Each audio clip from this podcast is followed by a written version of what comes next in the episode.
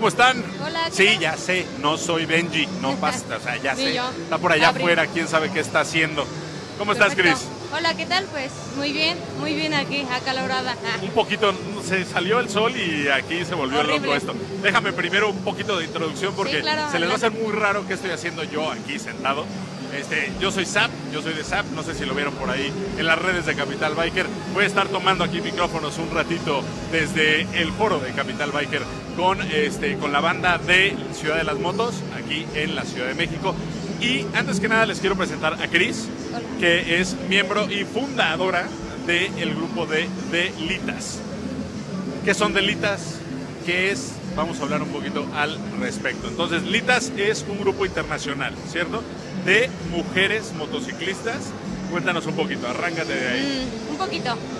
Mira, es un grupo, es una agrupación más que nada internacional. Tenemos este, 13 países, tenemos más de 1500 chicas.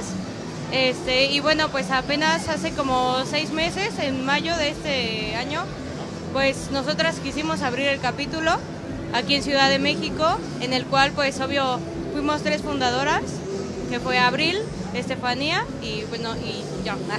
Qué bueno. Y este, la verdad está está súper padre, nos interesó como mucho la historia de, o el objetivo que, que tiene como tal Telitas, ¿no?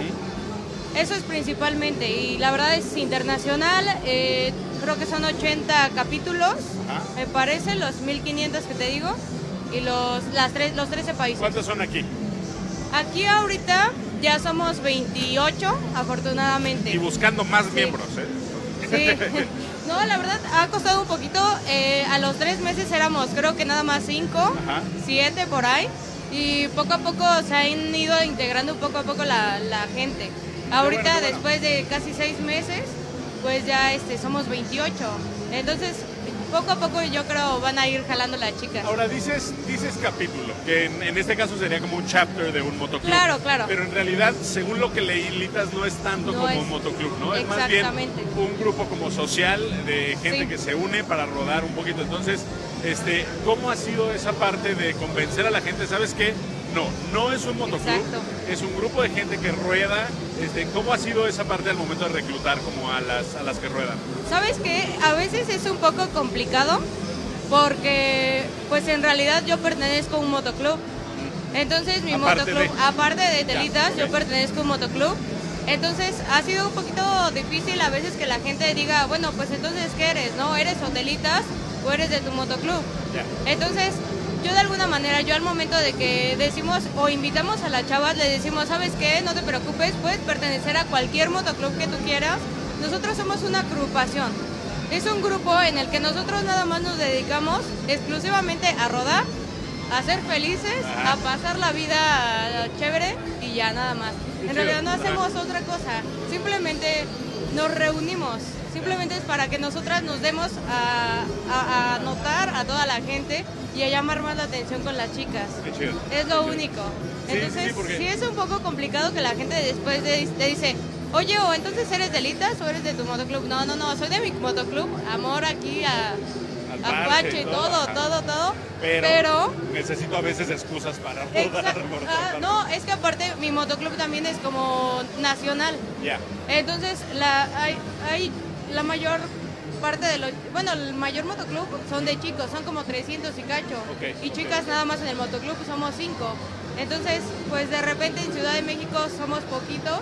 Y pues a mí me gustó mucho, la, me llamó mucho la atención jalar más chavas.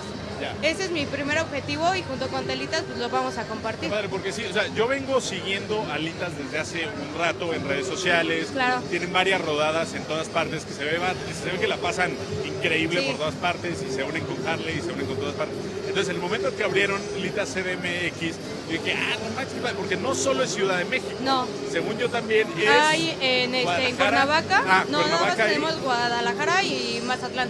Ok, ok, ok, ok. Va, sea, va extendiendo. Claro, padre, sí, sí, sí. padre, padre. Y ahorita tocaste un punto interesante, que son, en el motoclub en el que estás, son 300 hombres y pocas chavas. Sí. Entrando en esa parte, entrando en ese tema un poquito más como de las mujeres en el motociclismo, Claro. deja tú aquí en México, global y como tú, ¿hace cuánto ruedas? Hace dos años, Hace tres dos. años, más o menos. ¿cómo fue la entrada tuya como mujer personalmente hacia el motociclismo? Porque obviamente yo vengo aquí a aprender completamente y absolutamente, yo no tengo ni idea de qué estoy hablando, pero ¿cómo fue esa entrada? Porque yo siento que si como hombre luego es dónde entro y con qué motoclub y a lo mejor no tengo la moto y a lo mejor no tengo esto, como mujer debe ser doblemente difícil, supongo. Sí, es muy difícil varios temas porque hay veces, hay, hay muchos conflictos cuando, cuando estás en motoclubs de hombres porque o ya estás sonriendo o ya estás haciendo o porque ya te estás llevando con las personas. Es por eso como que es un poquito difícil, ¿no? O es difícil porque que se adapten a tu paso. Al principio, pues obvio cuesta trabajo. O sea, a un hombre le cuesta trabajo, una mujer.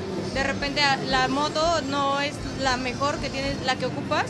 Y entonces eso es muy difícil. Adaptarte primero tú con tu moto, como mujer con tu moto, y después que las, las siguientes personas pues adapten contigo, ¿no?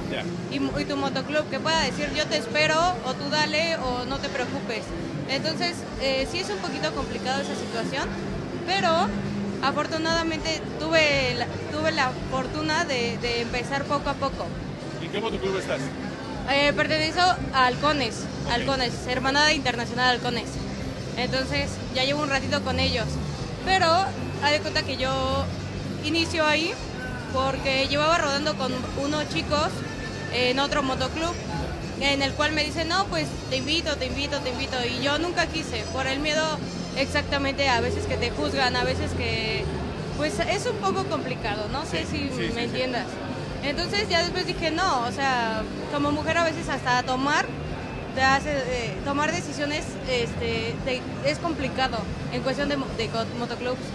de repente encuentro, encontré por ahí un chico, este, salgo mucho con él, afortunadamente no somos novios, me jala, abrimos un, abrimos Nido Ciudad de México con nuestro motoclub y este y ellos fueron con los que me impulsaron a, viajar un poquito más a Veracruz, a Guadalajara, a Puebla. Con ellos fueron como que mis primeras experiencias, junto con los chicos que hicimos el, el nido, ¿no? Ellos le llaman nido. Entonces, este, con ellos fueron las primeras experiencias. Yo empecé a, en la moto a los 11, 13 años por parte de mi papá. Pero mi papá no me dejaba tener moto. Entonces, era... A ver, a ver, a ver, sí, sí. Quieres acá y quieres que aprenda y que esto, pero no puedo tener, no. Pues no, de plano, era como muy, poquito machista, por decirlo así. Que las mujeres no, las mujeres te compro un coche, ¿no? Mejor, tu moto no. Pero pasó el tiempo, me vuelvo a encontrar con estos chicos, me invitan, salimos, rodamos y es como empiezo a agarrar mis motitos, ¿no? Y empecé poco a poco, poco a poco. Porque tocaste un tema interesante ahorita, el hecho de que tu papá a lo mejor, lo dijiste, lo dijiste como por, un poco por hombre, por machismo, por un poco de esta parte, ha evolucionado mucho el papel de las mujeres en el tema de motociclismo. Muchísimo. lo ves desde las películas, o sea, desde Easy Rider, es más, desde Hells Angels en los 60 y todo ves el papel de las mujeres como otra cosa completamente diferente y ha ido evolucionando, ha ido evolucionando. Yo me refiero mucho a series, me refiero mucho a cine y todo esto por el simple hecho de que al final es un reflejo como de la realidad que se va viviendo. Entonces, tú ves cómo evoluciona ese papel. ¿Tú dónde sientes que está el papel de las mujeres ahorita en el motociclismo? Si quieres en función de litas o en función de rodar o en función de simplemente jalarse solas a rodar, porque por lo general yo hubiera pensado que la mayoría, sobre todo aquí en México, la mayoría de chavas que ruedan, rueda o porque su novio rueda o porque conocen a alguien que rueda y las jalan las rodadas, pero en realidad no es así. O sea, en realidad siento que no es así. ¿Cuál crees tú que es ahorita el papel de las mujeres en motociclismo? Pues cada vez yo creo que cada año se va viendo muchas chicas este, motociclistas y exactamente como vemos, como vimos esa oportunidad de que somos varias, de que de repente vas en la calle y te encuentras a chicas en su motoneta o en su moto o en su moto super guau, que dices, bueno, o sea, está súper padre, ¿no? Eh, desde que nosotros checamos eh, cuál era el objetivo de Telitas, que se fundó en Estados Unidos, lo checamos y dijimos, o sea, está perfecto porque, como ya lo dijimos, no es de un motoclub, el objetivo simplemente es rodar y es dar como a conocer a toda la gente que nosotras también tenemos la oportunidad, la misma oportunidad de cualquier persona, a ir a estados, a agarrar carretera, ir, sea, simplemente es eso. El papel, pues en realidad solo es disfrutarlo, en realidad no, no pedimos otra cosa, simplemente tengas tu moto, cualquier tipo de cilindrada y ya, en realidad no hay como un prototipo o algo. ¿Cuáles han sido, por ejemplo, las dificultades para llegar a eso? Para que las dejen rodar solas, para que no estén molestando, para que no estén diciendo. ¿Cuáles son las dificultades con las que ustedes se han topado ahorita? Ojo, te pregunto más que nada para saber, muchas veces nosotros somos unos idiotas claro. y nada más hacemos y decimos cosas sin saber, sin darnos cuenta. Entonces, ¿cuáles son las dificultades que ustedes enfrentan, por ejemplo, en una rodada para salir a carretera? En una rodada, este, simplemente algún evento o algo. Hijo, sabemos que México es México y la gente es la gente y los güeyes son los güeyes y entonces no debe ser fácil. ¿Cuáles han sido como esas dificultades? ¿Qué les gustaría a ustedes que se diera cuenta la banda de que, a ver, momento, hasta acá y, ya, o sea, nosotros estamos rodando, estamos disfrutando y ya? Claro, pues principalmente, ya sabes, los automovilistas o cualquier persona que vaya circulando que no traiga moto, en realidad a veces ellos piensan que solo lo ocupamos como un medio de transporte, en realidad.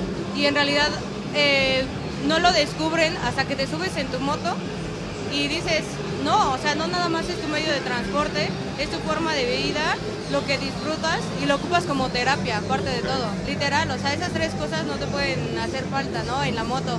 Entonces, de repente, pues es difícil que, que, vayas tú bien tranquila y de repente, pues los coches se te avienten, ¿no? O sea, creo que la cultura ya lo sabemos, que hacia las motos es muy difícil. Este, principalmente es eso.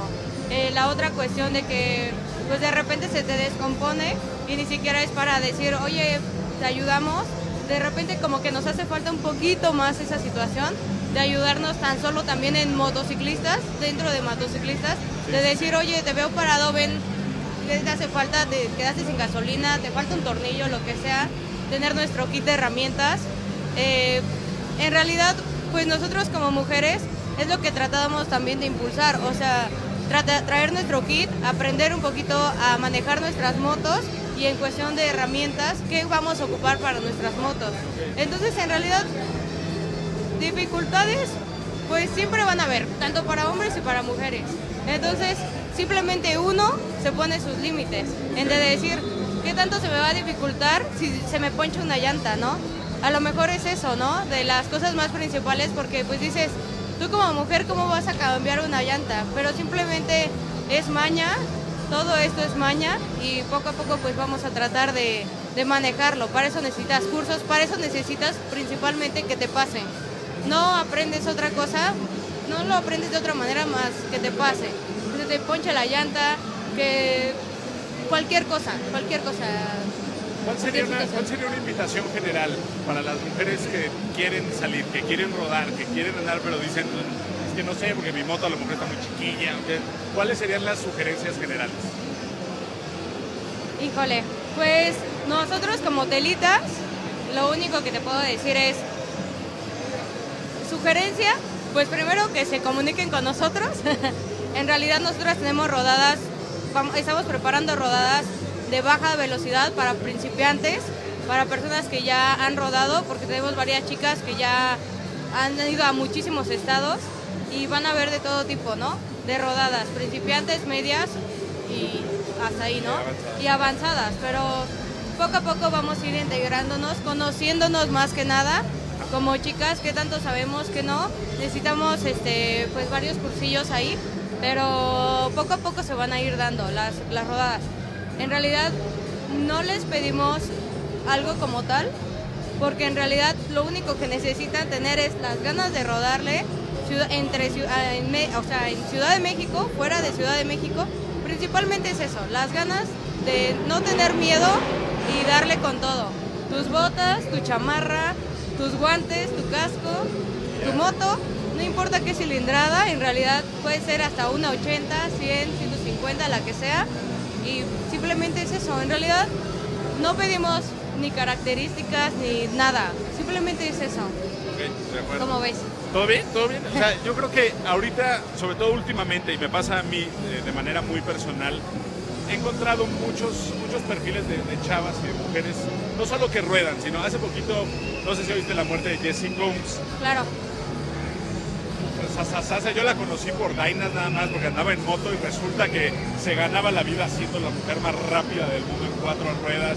Hace poquito murió. Hay otra chava que admiro mucho que se llama Kellen Thorien que acaba de hacer un viaje en Italia y se lleva su moto. Y, o sea, ha habido perfiles impresionantes y está saliendo cada vez más a la luz este, este tema de las mujeres en motos o las mujeres motorizadas en absolutamente todo lo que sea. Y por eso me interesaba mucho hablar contigo, hablar acerca de Litas y esa opción que se tiene aquí en México para las mujeres para salir a rodar y no necesariamente en el motoclub de su güey, de su novio, de quien, de quien sea, sino salir ustedes solas y enfrentarse y todo, se me hace, se me hace increíble. Entonces, no sé si tú desde tu lado personal o desde el lado de Litas, algún mensaje como directo a todas esas chavas que quieren salir a rodar y quieren dar la vuelta, sobre todo también a dónde se contactan con ustedes, a lo mejor alguna red social o algo claro. por ahí. Este, échele. Pues mira, nosotros las, las invito exactamente primero a que pierdan el miedo, pierdan el miedo de que la gente te catalogue como decir, ay, es que bájate de esa moto porque te vas a matar, o que te hubieras comprado otra cosa hay chicas que les llama mucho la atención las motos y por favor, en serio, yo las invito a que se compren su primera moto, una 80, una 100, una 150, la que quieran. Más que nada es invitarlas.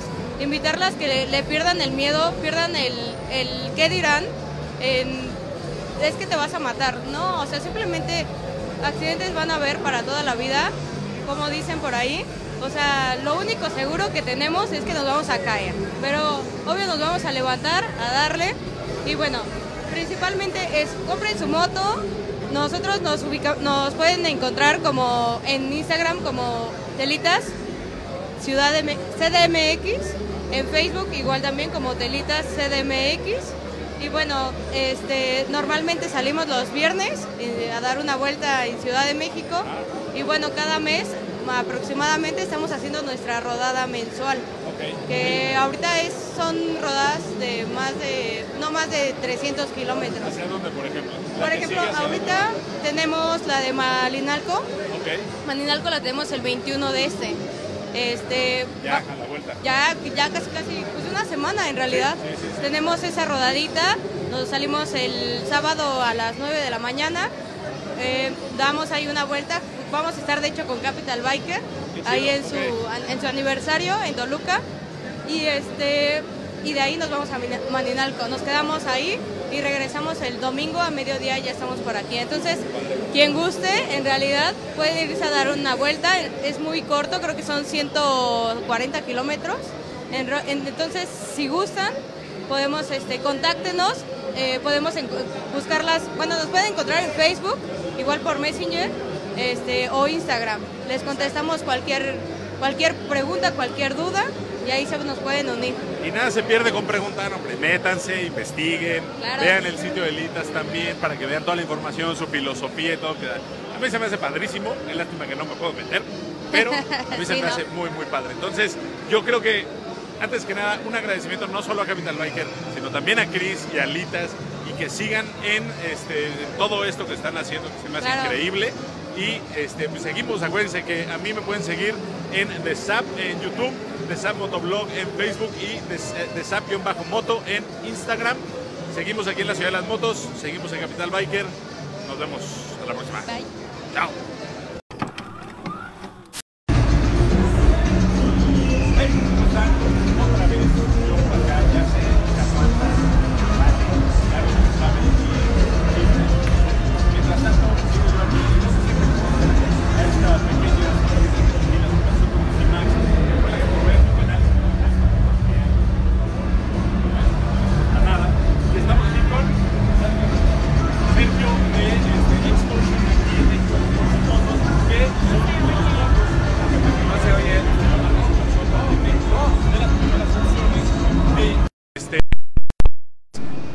Motos eléctricas aquí en México. Me dijiste que hay varios antecedentes de otras compañías que lo han intentado y todo. Así es. Pero, ¿cuál es la diferencia? ¿Por qué ahorita traen estas? La realidad es que, bueno, ha habido evidentemente varias marcas que han intentado en algún otro momento meter este tipo de concepto de motos eléctricas, evidentemente con otras tecnologías. Aquí tenemos un producto que ya tiene lo último en tecnología, como lo más importante que son las baterías de ion litio, que en este caso son las más eficientes y lo mejor que hay en el momento para vehículos eléctricos, no solo motos, sino también coches, ¿no? Ahora dices eficientes, dame números. Bueno, por ejemplo, la TC Max, que es eh, la top de gama de Super Soco, es una motocicleta que tiene una batería que te puede durar en promedio hasta 120 kilómetros de recorrido, ¿no? Con una carga completa que tarda de 6 a 7 horas en completarse una carga completita, ¿no? Eh, en este caso la batería es más grande que las versiones TC o TS, que son las hermanitas más chicas de esta moto. Pero bueno, también tenemos aquí el motor más grande, que es un motor de casi 4.000 watts, básicamente.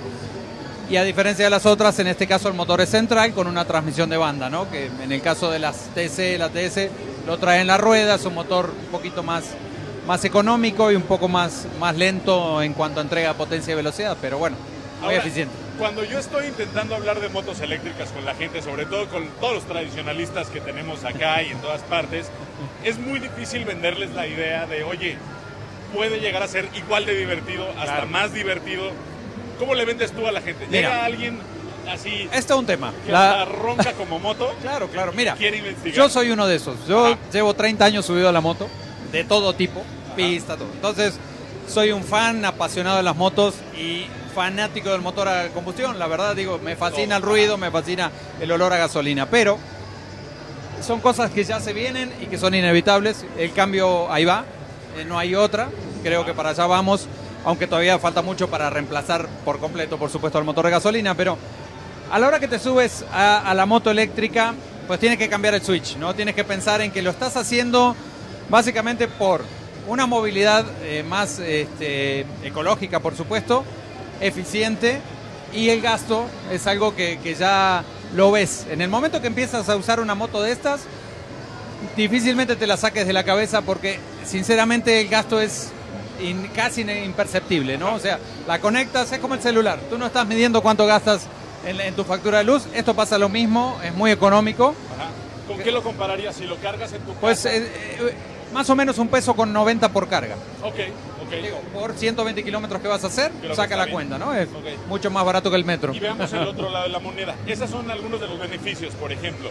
sabemos que tiene dificultades, sabemos que es una tecnología que se viene, que está empezando. está empezando. Que a lo mejor este, marcas como Zero o marcas, o sea, ya basadas en California, Silicon Valley, casi vecinos de Apple, ellos solo se están desarrollando. ¿Cuáles son las limitantes de algo así? Porque también hay que tomarlo en cuenta al momento de... Eh, por supuesto que hay muchas cosas todavía, hay mucha controversia, hay muchos detalles de la tecnología en sí de las baterías, que es la que va, la única realmente que va a ir eficientándose y va a ir cambiando a lo largo del tiempo.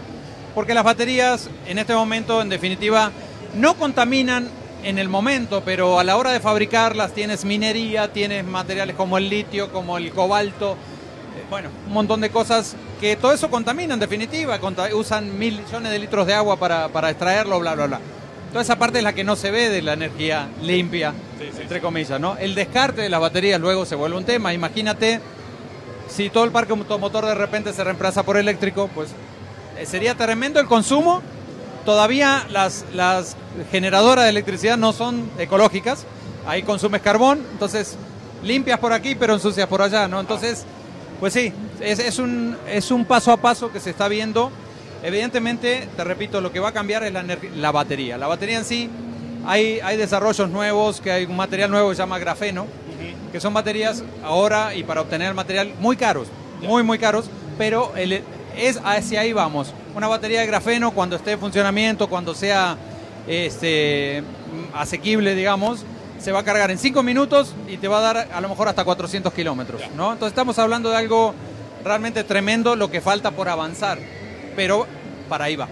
Yo de todo lo que he leído de motos eléctricas, o sea, hay, ahorita te recomiendo, hay un artículo de una revista que se llama Iron and Air, que hicieron toda la revista solo de motos eléctricas y de opciones y todo esto.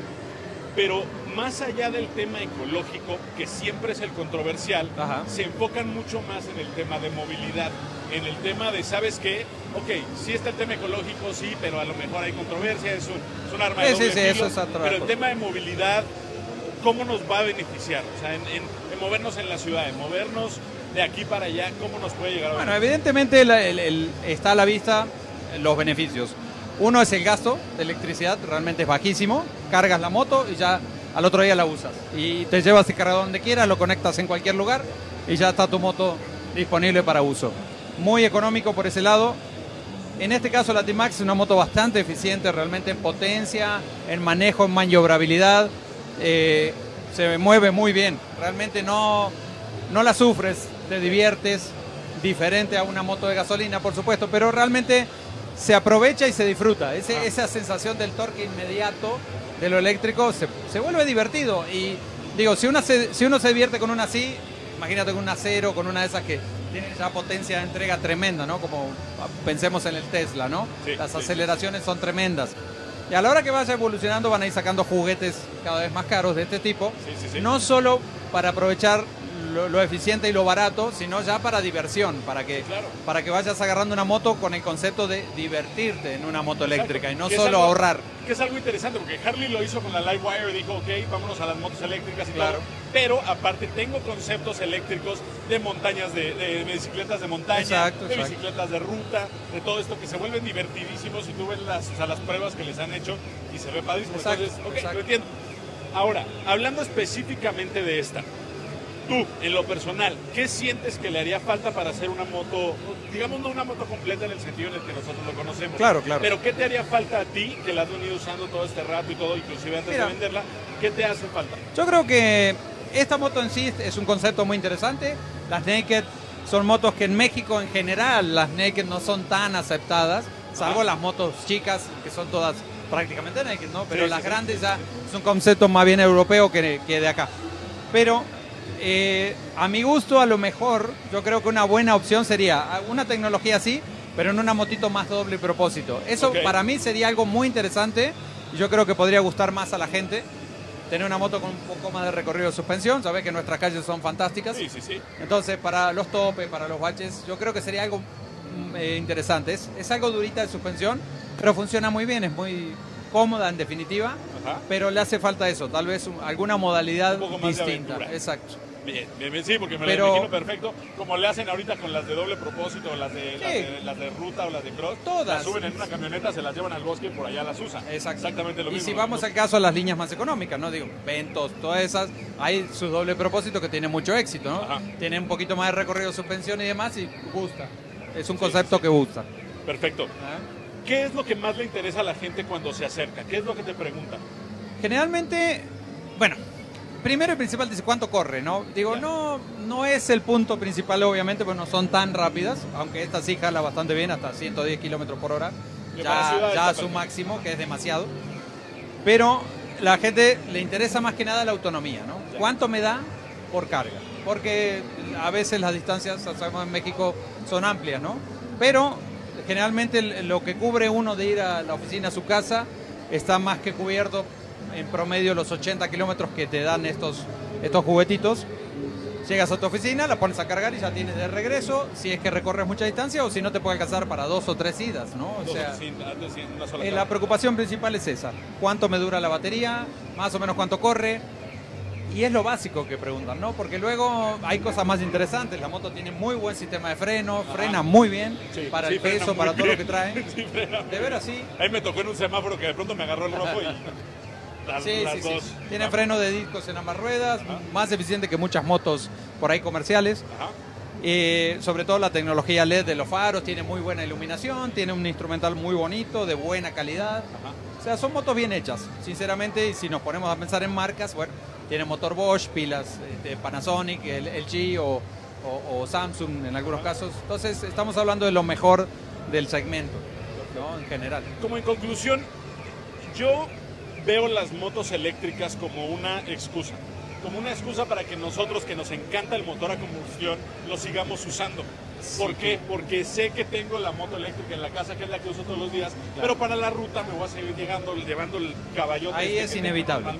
Entonces yo lo veo como eso, yo lo veo como una, como una excusa para, uno, decir que bueno, estoy, estoy ayudando al planeta hasta cierto punto, Ajá. mi movilidad, mi ahorro y todo esto, pero no necesariamente, y es el miedo principal de mucha gente, que va a reemplazar a los motores de combustión. Yo no lo veo así, lo veo como si lo Yo creo que un caballo más falta mucho, mucho, mucho, no sé si lo lleguemos a ver para que se acaben los motores de combustión. Digo, y hay otro tipo de tecnologías amigables también que no son necesariamente el eléctrico, ¿no? Digo, hidrógeno, etcétera, no sé. Hay cosas que también se van a desarrollar a la par de esto, pero esto es lo más comercial hoy en día. Es como que de repente se puso de moda, todas las marcas ya sacan sus autos eléctricos y, y pues ahí van, ¿no? Pero evidentemente a los que nos gusta la gasolina y la combustión y el ruido, pues ahí vamos a seguir teniendo juguetes, las marcas siguen sacando motores y bueno, más allá de que sí contaminan, esa parte de la contaminación se ha ido reduciendo con los catalizadores, con la eficiencia de la inyección, etcétera, etcétera. Motores que cada vez funcionan mejor, más eficientes, más duraderos y contaminan menos. Digo, eh, ya no es eh, como hace, no sé, 20 años. Es tremenda la diferencia de un motor a combustión con lo de ahora, ¿no? Incluso en las motos ya han evolucionado mucho más. Si bien marcas baratas, bueno, siguen sacando motores que no son tan eficientes, siguen teniendo carburador, etcétera, etcétera. Pero bueno, ahí va, todo va avanzando constantemente y yo creo que bueno, la tecnología eléctrica es algo muy muy interesante, sí es divertido y lo aprovechas mucho en el bolsillo, realmente es la parte donde notas más la diferencia. Tú desconectas tu moto y te vas y te olvidas de cargar gasolina y eso hoy en día como está la gasolina pesa y ya la gente se va acostumbrando. Perfecto. Aparte del stand que tienen ahorita aquí en Ciudad de las Motos, échame toda la información. Nosotros, redes, mira, Xmotion es, es una agencia, de, es un concepto de, bueno, de motocicletas seminuevas premium. Manejamos marcas de, buena calidad, Ducati, BMW, este, KTM, etcétera, etcétera, motos premium en general, de todo tipo, a consignación, tenemos venta y compra de motocicletas. Manejamos la marca Super Soco como nueva, manejamos Benelli, manejamos Bayak también como moto nueva, tenemos créditos para todas, incluso estas se pueden vender con financiamiento hasta 24 meses, pero bueno, es una opción bastante interesante para quien no tiene el precio contado. Y, bueno, hacemos eh, un poco de todo, tenemos taller de mecánica con muy buen mecánico especializado para la atención de estas motos incluso. Tenemos un muy buen taller de pintura, digo, si ves ahí tenemos una, una Super Soco personalizada al estilo Ducati, porque no sé si sabes, pero Super Soco y Ducati tienen una buena relación. Incluso ya viene una motoneta como la CW que, tenemos ahí, con la marca Ducati oficial. Ya llegan a México con un precio de 58 mil pesos más o menos. Edición limitada, van a llegar creo que 18 motos, no más. Pero bueno, ahí en Xmotion estamos en Avenida Patriotismo número 40 esquina con progreso. Y bueno, ahí los podemos atender. Tenemos un muy bonito negocio para que nos visiten. Accesorios, cascos y demás. En Instagram, Xmotion Motos, Xmotion Motos y en Facebook igualito. Xmotion Motos separado en Facebook. Perfecto, y ya saben, yo estoy en The Zap, en todas partes, The Zap Motoblog en Instagram, The Zap Motoblog en Facebook y ahí estoy en todas partes. Entonces, ya saben, échenle un ojo, aunque se vayan, pregunten, no pierden nada, hombre. Vale. Tenemos la prueba demo, así que la bueno. Ahí está, que yo ya la probé. Vean el video también en The Zap. Ahí está, ya la probé, ya se oye y todo. Porque sí, sí se oye tantito. Pero bueno, ahí los dejamos. Chao.